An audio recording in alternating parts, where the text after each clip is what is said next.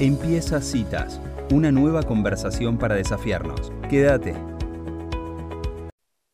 Muy bien, y estamos con una presencia muy grata. Acá está Pedro Goldenberg que nos vino a visitar al estudio porque fue reconocido por su actividad como colombófilo por el Comité Olímpico Internacional que reconoció a los mejores deportistas en cada disciplina y bueno, lo llamamos para que nos pueda contar cómo fue esa participación en la entrega de estos premios, este reconocimiento tan grande. Bienvenido Pedro, ¿cómo estás? Muy bien Sofía, buenas tardes también a vos Ángeles, al operador y a toda la audiencia y les agradezco el espacio. Bueno, eh, leímos en los medios, vimos que vimos también en algunas cuentas de las redes sociales que, bueno, fue un reconocimiento muy grande este para esta actividad que haces hace muchísimos años, que es eh, ser colombófilo. ¿Querés contarnos específicamente cómo fue que eligieron darte este premio?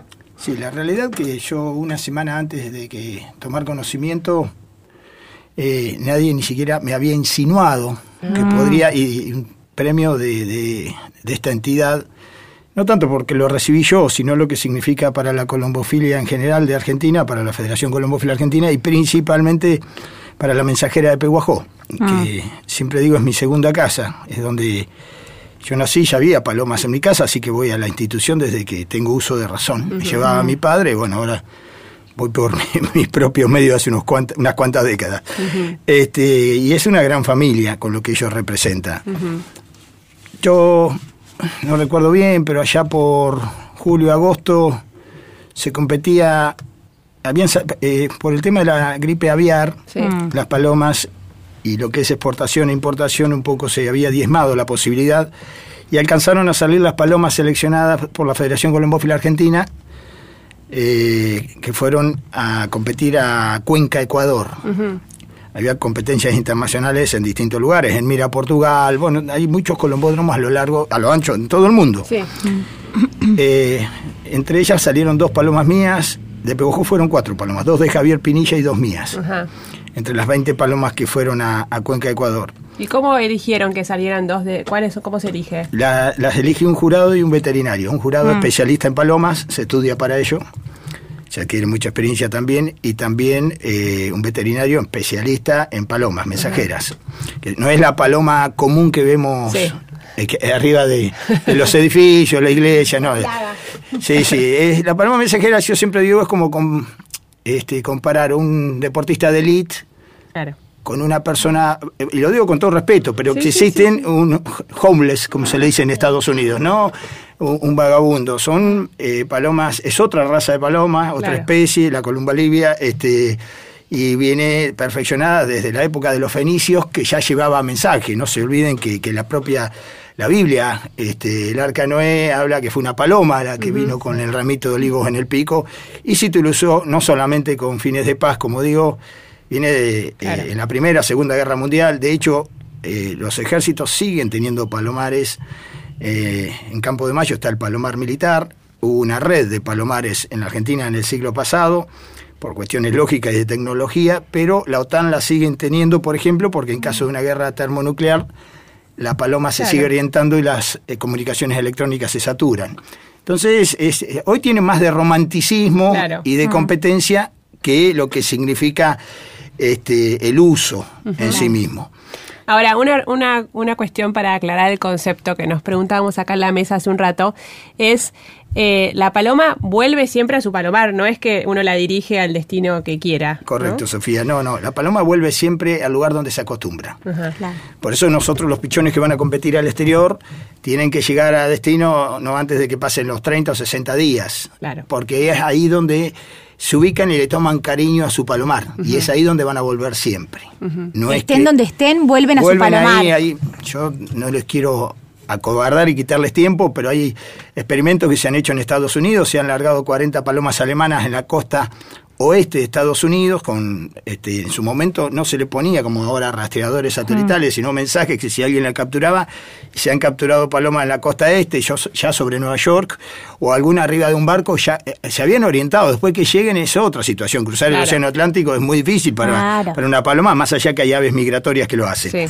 Pero la paloma se entrena, es, insisto, es un atleta, nosotros competimos hasta de 1.300 kilómetros, yo, la, yo no, mis palomas han competido desde Formosa desde Clorinda y son 1.316 kilómetros. la distancia más larga que han competido mis palomas. Después ¿Y el récord mundial? Hay, en China han hecho competencias de 3.000 y pico kilómetros. wow. Eh, y las palomas vuelven. Eh, no todas porque, bueno, como todo animal Que, anda en libertad... Pueden pasar cosas. Cosas. Hay aves de caza, aves de rapiña, cazadores desaprensivos. Sí, el, clima, el mal tiempo. El clima, el mal tiempo, líneas telefónicas o, cables que están y la oscuridad. Llegan palomas de noche. Yo este año constaté una mm. paloma que venía desde Resistencia Chaco a las 4 y 15 de la madrugada. Mm. Se registran porque ahora tienen sistemas electrónicos. la paloma, había luna llena, voló de noche mínimo desde que oscureció hasta esa hora. Como en mi palmar en otros, ¿no? También sucede. Entonces, volando de noche también por ahí no ven un cable o lo que sea. Entonces, es un animal sacrificado, muy noble, por cierto, muy fiel, siempre vuelve. Y la verdad que la competencia que se compitió volviendo a Cuenca, Ecuador, eh, es dificilísimo. Para hacer un parangón geográfico es como si seguramente ustedes han estado en el Cristo Redentor en Mendoza, en mm. medio de la montaña, y vos largas palomas y tienen que ir a San Juan. Tienen que volar por la montaña con la cantidad de, halcones que hay, orientarse. es la altura. La altura es hiper complicado. Y cuando se corrió la semifinal, eh, mi paloma salió tercera, una de mis palomas. de las dos que había enviado, una se había perdido en competencia, no había oh. llegado. Y Javier Pinilla, que por cierto, además es vecino, yo creo que hoy por hoy es uno de los planteles este, más parejos para bien de la mensajera de Peguajó. Eh, él tiene muy buena descendencia de sus palomas y envió, las dos palomas de él habían clasificado a la final. Y habíamos convenido, digo, vamos, la de él creo que había salido segunda en la semifinal y la mía tercera, eso lo recuerdo. Y bueno, vamos a Ecuador, yo no conocía Ecuador. Bueno, él por cuestiones personales no fue, yo tomé un avión y fui a Ecuador, vi a Santiago, Santiago a Guayaquil, Guayaquil tomé una buceta que les puedo asegurar que ir en esos caminos de montaña. Yo ando, pero... ¿Y con las palomas? No, no, las palomas ya estaban allá. ¿Cómo se mandan? Las palomas se fueron, fueron en avión. Eh, allá por marzo de este año. Ah, y se aclimataron allá. Las palomas ya estaban en, Cuenca, Ecuador. Aclimatarse, o sea, para, para que puedan resistir la... Sí, aclimatarse y tomarle cariño al palomar. Claro.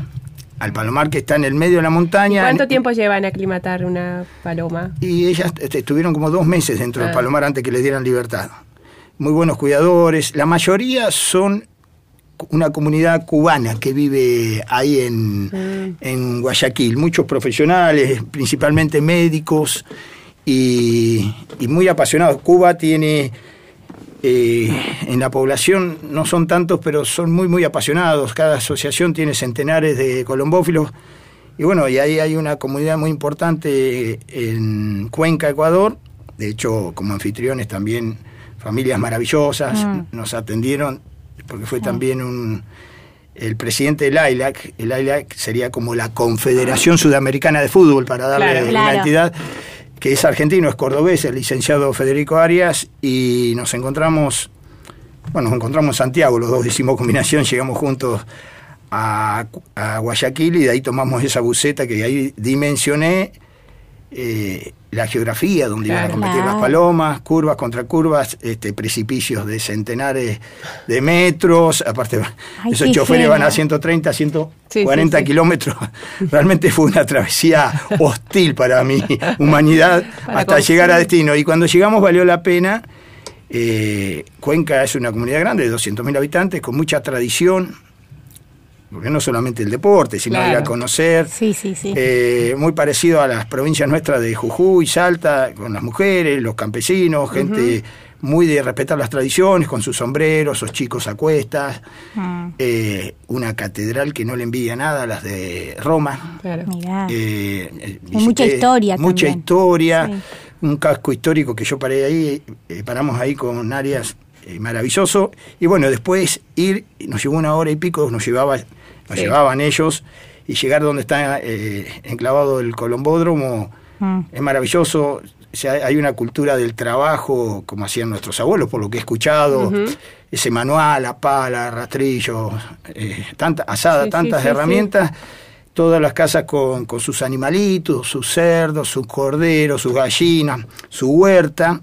Y en ese ambiente que se inauguró el Colombódromo y la competencia, que fue el alcalde, toda gente con sombrero, con sus tradiciones, y nos permitieron, nos invitaron a hablar, algo hablamos y realmente lo felicitamos. Fue, muy linda experiencia desde lo social. Claro, sí, sí. Y después lo deportivo. Diez horas esperando palomas sin que llegara ninguna. Y, cuando llegan, vienen a, o sea, vienen a vos, ¿no? No, no, van, entran eh, lo que nosotros le decimos la gatera, mm. los que tienen caballos saben de qué hablo, o perros galgos, mm. es donde eh, entran y se registran. Eh, en el caso de los caballos es donde salen. En el caso nuestro se llamaba gatera porque cuando no existía el medio electrónico, que la paloma trae un chip en la pata, había que sacarle un anillito de goma. Entonces estaba acostumbrada a entrar, nosotros le trabábamos la entrada y para no, no manosearla, no maltratarla por los nervios propios del colombófilo, cuando la ve llegar, le sacábamos un anillito de goma por abajo que se marcaba con un reloj este, mecánico, pero era distinto, ahora es electrónico todo. Entonces la paloma entra por ahí, eh, lo que es la tabla electrónica, la antena, se registra, inmediatamente en un televisor se ve de quién es. Y llegaron cinco palomas juntas de las decenas que habían ido a la final. ¿Venían volando juntas? Cinco juntas. Mirá. Eso es usual, ¿no? Así como bandada. Como era una bandadita, digamos, porque no era de todas las que habían ido, llegaron cinco juntas. Eh, era inusual, no esperaban más de una o dos palomas juntas por, insisto, la geografía y el clima que había en ese momento, mucho calor, estábamos en la línea del Ecuador, más allá de, la, temporada, digamos. Y, ver llegar cinco, yo a la distancia estaba a unos 15 metros del ingreso de las palomas, porque más cerca no se puede estar por una cuestión de, de cristalinidad, de que nadie tiene que estar cerca de la gatera ni nada. Eh, hay una línea que divide hasta donde pueden estar eh, las personas del público y los, que, y los competidores, en caso de los dueños de las palomas. Sí. Pero conozco a mis palomas. Uno ya, es como conocer a los hijos. Yo tengo cuatro hijas, uno las identifica. Veías cómo volaba y esta es mía. La gente de, campo ve las vacas y te sabe cuál es una lechera, cuál es otra, cuántos litros da. Bueno, con las palomas pasa lo mismo. Yo las veo llegar en casa y sé en el aire qué paloma es. Y yo había mandado unas azules. El azul es la que comúnmente la gente dice que es gris, pero para nosotros son palomas azules. Son lisas. Hay distintos colores, ¿no? Sí, sí. Y me pareció que era la mía, pero no quise decir nada. Tampoco en el apuro, cinco palomas juntas para entrar por una misma entrada. Y la mía entró segunda. Ah. Por dos segundos me ganó la, le ganó la ah, primera. Por eso mi paloma fue la subcampeona. Y a la postre fue la mejor performance colombófila argentina en el mundo. Wow. Y eso catapultó a que después la federación, cada federación deportiva adherida al Comité Olímpico tenía que enviar eh, un hombre y una mujer para recibir el premio como los mejores. Y eh, los requisitos eran, primeramente, que hubiesen obtenido logros a nivel internacional. Mm. En su defecto, los mejores logros argentinos. Y bueno, el mejor logro a nivel internacional había sido mi paloma, que además yo tuve la suerte de estar ahí para verla llegar. Qué bárbaro. Así que obviamente saqué fotos y demás. Hoy vive en Estados Unidos mi paloma. Mirá. Ah, la, adquirió. ¿Le pones nombre? Y la mayoría de las palomas, no todas. Este, esa era nieta de, de, una paloma que yo le decía la sureña, así que fue sureñita, pero bueno, ah. la pude tener muy poquito en mis manos. Este, y después, eh, bueno, esas palomas se subastan y pasaron a pasó a enriquecer un, un plantel de cría reproductor de, un colombófilo yanqui. ¿Y qué, cuánto tiempo dura en actividad una paloma, digamos? ¿Cuál, es el tiempo útil así de, competencia? Tiene mucho que ver con la calidad de paloma. yo hablo desde, desde mi experiencia. Las mejores palomas que he tenido eh, han vivido mucho y, ¿Cuánto eh, es mucho? 17 años. Ah, sí, mucho. La sureña esta, que yo les digo que fue un crack, eh, fue una paloma que corríamos de, de Zapala y a la segunda paloma le sacaba dos horas. Claro. Era, era un crack. Eh, esa paloma era hija ya de otro crack, que era la, Linda, así se llama, y, y el 52 el padre era el, novio, el marido. el marido de la linda, salió la sureña. Y a veces no todos los hermanos salen igual, pero generalmente hay familias que dan muy bueno. Claro. Y e insisto con esto, eh, por ahí lo hablé antes de, salir al aire, eh, yo no me siento el mejor colombófilo de ninguna manera. Tal vez uno de los más apasionados, no tengo dudas. Quiso el destino que mi paloma llegara como llegó y eso me permitió acceder a- al premio que daba el Comité Olímpico, nada me- menos que cuando festejaba su centenario. Claro. Claro. Pero en Peguajó hay un nivel colombófilo muy, muy alto. Ahora, un reconocimiento así para, para Peguajó es el primero, me imagino. Sí, eh, eh, mirá, estuve historiando un poquito, a mí me gusta Ah. la historia. Hubo un señor que le decían el conde Gasotti, tiene un monumento acá frente, acá a la vuelta, acá a 20 metros, frente al social, si alguna cruza la plaza ahora, con una historia, eh, esto me lo contaron el otro día y lo corroboré después, eh, Pablo Esper me lo contó, me fue a saludar a una mesa de, de una confitería céntrica, yo estaba ahí cenando y la verdad que no lo sabía y es bueno que por ahí el que está escuchando lo Sí. sepa. Sí. Cuando este señor Gasotti, junto con otros tres polistas, creo que fue en 1936 o 1938, las Olimpiadas en Alemania, previo a la Segunda Guerra Mundial. Premio cre- eh, previo crecimiento del nazismo, no tiene nada que ver esto con la Sí, política, sí, con la geopolítica, pero tiene que ver con, la- Contexto. con lo, lo que voy a decir después, donde Hitler pretendía que la raza aria sea superior al resto, y cuando ellos ganan a cada medallista dorado le daban un roble, un arbolito de roble para llevar a su país y enterrarlo. Ese árbol lo trajeron y lo plantaron en el campo argentino de polo, frente al hipódromo de Palermo. Hoy día ese roble está ahí. Mirá. Cuando, cuando cumplió, creo, creo, 50 años la, la hazaña deportiva, entre ellos del peguajense Gasotti, eh, los polistas, la comisión directiva, no sé cómo se llama, le dio a cada municipalidad de cada uno de esos polistas un retoño. Ah. Creo que era el intendente don Julio Rodríguez de Peguajó en esa época, si no me equivoco, tiene que haber sido allá por 1988. Yo ya ahí sí tengo memoria. Claro, ¿eh? sí, sí, sí, ya, ya estaba, allá había nacido, para que no quepa dudas. Entramos en escena. Sí, entramos en escena. Y se, plan, se hizo ahí, que está el monumento a Gasotti, frente al Club Social, sobre la plaza, y tengo entendido que el roble que está ahí es ese retoño, Mirá. que es una historia muy rica en vivencias, es un retoño de aquel árbol Sí, que sí, entregó sí, sí, Hitler qué a los cual. Qué bueno que se sepa, porque a veces Sí, pasan las generaciones y eso se pierde. Claro. Como historia. como historia. Hablar. Ahora, eh, Pedro, cuando llegan las palomas, ¿tienen eh, un tiempo de recuperación? ¿Llegan agotadas o no? Sí. Y bueno, y ahí está la genética de cada paloma. Hay palomas que se recuperan muy rápido, que son las fondistas. Claro. Es como en La maratón. Exacto. En África tenés velocistas y tenés fondistas. Yo alguna vez lo leí también y lo comparo porque es igual. Son atletas y las palomas son atletas del aire. Sobre la costa occidental de África, toda la vida, durante centenares de generaciones, se dedicaron a cazar. Mm, claro. Tenían que correr los primeros 100 metros. Aquel que no tenía la velocidad para atrapar la presa Se en 100 quedaba sin metros y se moría. Claro. Lisa y llanamente. En la costa oriental eran agricultores, entonces estaban acostumbrados a trotar durante eh, generaciones. Se fue, eh, eh, lo decía Darwin, Claro. la evolución de las especies. Entonces, cada genéticamente el ser humano venimos todos similares. Después cada uno se adecúa mejor a cada, a cada actividad. Y las palomas pasa lo mismo. Hay palomas que son vele- velocistas. Claro. Hay una paloma que se llama Bolt. Mirá. En Argentina no hubiese corrido más que no hubiese tenido tanta valía y sin embargo se vendió en un millón de euros en Europa, la compraron unos chinos y había corrido hasta 300 kilómetros. Nosotros arrancamos corriendo con pichones de 300 kilómetros. Claro. Claro. Y después tener la, esto de la recuperación, uno lo que observa es que las palomas que se recuperan antes son las grandes fondistas, porque cuando vienen de volar mil kilómetros, a los 500 kilómetros se cansan, paran, se recuperan antes y siguen. Claro. Ahora, ¿cuál es el trayecto mínimo para una para participar en una carrera? Bueno, han cambiado los tiempos. Imagínate que el transporte antes, nosotros, yo vengo de la época que llevábamos los canastos de mimbre al tren y las despachábamos ahí y se corría de Trenquelauquen, de 9 de julio, después se hacía Trenquelauquen, Pellegrini, Catriló, Santa Rosa, Toay, era una línea. Sí. Después teníamos eh, 30 de agosto, Treloma, Saliqueló, Rivera de Arragueira, cuando existía el tren que desviaba Sí, sí. hacia el sur. Y después para allá corríamos. Casares los obviábamos, que se corría 9 de julio, Bragado, Chivilcoy, Suipacha, Mercedes, llegábamos a Edo y a veces hasta La Plata porque se hacía combinación.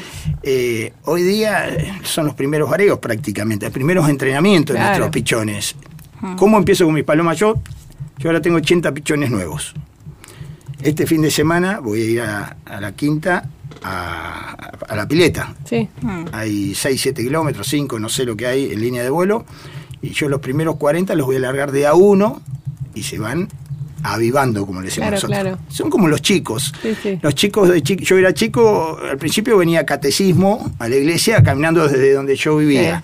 Después ya tus padres te dejan ir a pescar a la laguna. Exacto. Y entonces es, es muy parecido. O sea, son chicos para nosotros, son parte de nuestra familia y como tal las tratamos, le damos los mejores cuidados, pero también les exigimos. Ahora, y cuando hay un, cuando hay una carrera, digamos, todos los, los colombófilos de Pehuajó se ponen de acuerdo y las mandan juntos Sí. o ah, Ahí vamos a la Asociación Colombófila, siempre invitamos a toda la comunidad. Ahora estamos, las palomas empiezan a replumar y hay un parate hasta junio del año que viene. Es decir, le dejamos que replume, le damos toda la... Descansan. Descansan. Una alimentación especial. Sí, todo. ahora viene la época eh, donde consumen más oleaginosa, por, pero Claro. bueno, y otras vitaminas y demás.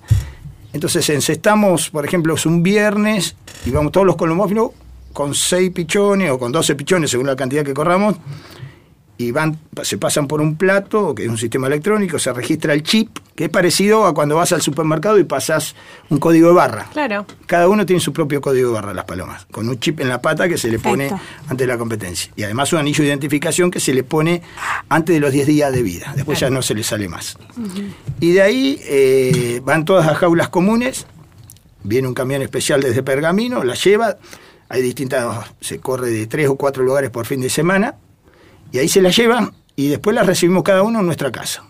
Con un aparatito especial que es inviolable, y después nos juntamos en la asociación, eso se conecta a un sistema y te da quién salió primero, segundo, y se suma puntaje. Y así se corre el campeonato. Qué bárbaro. Interesante, ¿no? Impresionante esta actividad que tiene, como vos dijiste, Pedro, miles de años y que, que bueno, que se, se pudo hacer alguna competencia deportiva con todo lo que vos contás que de, ta- de atractivo también, ¿no? Porque poder ir a, a otros lugares, conocer la idiosincrasia de otro lugar y bueno, todo eso con- combinado con el deporte está buenísimo también. Yo he recorrido el mundo y donde voy, voy a ver palomares. He estado en España, en Bélgica, en Holanda, Sí. he estado en Estados Unidos, este, y uno va, siempre busca el colombódromo para ir a despuntar el bicho. Tengo amigos en todo el mundo. Y es una actividad muy sana, nos vuelve a los patios, Claro. como lo eh, hacían nuestros abuelos, ¿no? En el sentido, eh, hoy los patios están un poquito en desuso, Sí, salvo sí, sí, casos especiales, o a gente que la tiene en los campos, en las quintas, y nos devuelve ese placer por, por estar en los patios. Yo siempre reitero el mismo concepto que una vez me dijeron mis hijas, qué suerte papá que tenés las palomas porque cuando te necesitamos te buscamos en el patio. Entonces, qué sé yo, son hobbies, son cada uno tiene el propio. Sí, lindo. Pero es muy lindo porque el fin de semana vos estás comiendo el asado o esperándola en el patio y está toda la familia alrededor viendo Claro. si llega una paloma. No importa, después, si ganás mejor, porque todo el mundo compite para ganar. Obvio. Pero lo importante es la esencia del deporte. Tal cual. Es muy lindo y es muy noble y es muy sano. Sí, Eso es lo importante. Y a los chicos los saca de la calle, este, Ah. los entretiene y en el interior va en alza. De hecho, en Peguajó este año ya se han vendido 2.500 anillos. O sea que se han anillado 2000, mínimo 2.500 pichones de ¿Hay, paloma hay mensajera. algún descendiente en la familia que va a continuar con la actividad? Tenía Abril, mi hija, eh, de hecho salió sexta o séptima, sexta en el Mundial de, de Rumania o de Hungría, ahora no recuerdo, cuando ella era menor, Mundial Juvenil Colombófilo, pero aparecieron otros palomos ahora y están... La competencia se puso difícil. Sí, me usa muy difícil. No sé, algún nieto. Por ahora tengo uno solo, pero me parece que está más para el fútbol y las competencias de auto que para las palomas. Además, no vive en Argentina. Pero le gustan los pipí, como dice él, cuando viene me acompaña el palomar. Nada, bueno. Yo creo que con el tiempo, con la tecnología, los chicos están. Es como los potreros, el fútbol. Sí. Igual el fútbol en la Argentina Sí, sí, sigue es. siendo una pasión. Pero. Eh, créeme que en los barrios, si no hay barrio de Pegujú que no haya tres, cuatro palomares, este, hay muchos chicos muy entusiasmados y algunos dejan después por cuestiones Sí, que sí. se van a estudiar o Sí, lo que sea y vuelven de grande. Es un deporte que te atrapa de chico y a la larga volvés. Claro. Seguramente habrá alguno de los que fueron colombófilos y si vos mirás los registros de los colombófilos peguajenses, te diría, este fue colombófilo. Mirá, O, eh, realmente eh, ha habido una actividad colombófila desde la década, desde el año 57 que se fundó la, la asociación. eh, que han pasado gente muy conocida de Peguajó siendo colombófilo, que de chico han tenido palomas, después la han dejado y muchos han vuelto después. Mira, y además, no sé, la última, no se necesita mucho espacio en esto de los patios, ¿no? No es que Digamos, es algo que es, es accesible. Sí, totalmente. Vos podés andar en un Mercedes-Benz o podés manejar, lo digo con todo respeto, Mm. Sí, un, sí, un sí. Fiat 600. Sí, Eh, algunos somos más fanáticos y hemos hecho construcciones claro. Yo Sí, hice sí. el Palomar Un puerto madero de, eh, en el eh, patio. Sí, sí, hemos hecho. Pero bueno, mejor yo las sa- palomas que... ya sabía que. Bueno, hay una anécdota. Un día fue mi suegro a visitarme. Me dice, che, pero las palomas viven mejor que mis nietas. Después, tuve- después reformamos la casa. Pero bueno, se hizo primero el palomar y después se construyó todo en, fo- en formato del palomar. Claro. Este, no, pero no es necesario. Este, con cuatro tirantes, dos chapas y alambre tejido se hace un palomar y se compite muy bien. Perfecto. La paloma no se gana por la calidad de edilicia, sino por el amor a las palomas, el tiempo que se le dedica y el conocimiento que va adquiriendo. Cada cual tiene su librito Mm. y principalmente este, por la observación. Se aprende todos los días con las palomas y, insisto, esto de dedicarle tiempo, mucho amor y la paloma vuelve por el cariño que uno le brinda, no por la construcción que tiene alrededor. Claro, perfecto. Qué bárbaro. Buenísimo. Bueno, te agradecemos mucho, Pedro, por estos minutos con citas de radio. y Felicitaciones. felicitaciones por este gran premio. Bueno, muchísimas gracias por el espacio y todo aquel que esté interesado en la actividad colombófila eh, no tiene más que mirar en el vecindario, algún colombófilo hay, no hay barrio de Peujó que no haya colombófilos, si no se acerca a la asociación o a quien les habla y enseguida le vamos a dar una mano siempre que demuestre responsabilidad y le vamos a dar sus primeros ejemplares para que empiecen. Si son chicos, por supuesto acompañados con su padre para, Claro. para que las palomas no sufran, que te- haya una responsabilidad atrás. Así que le- les agradezco muchísimo y a disposición para lo que necesiten. Muy bien. Muchas, Muchas gracias, a gracias. vos. Si te gustó esta conversación, seguinos.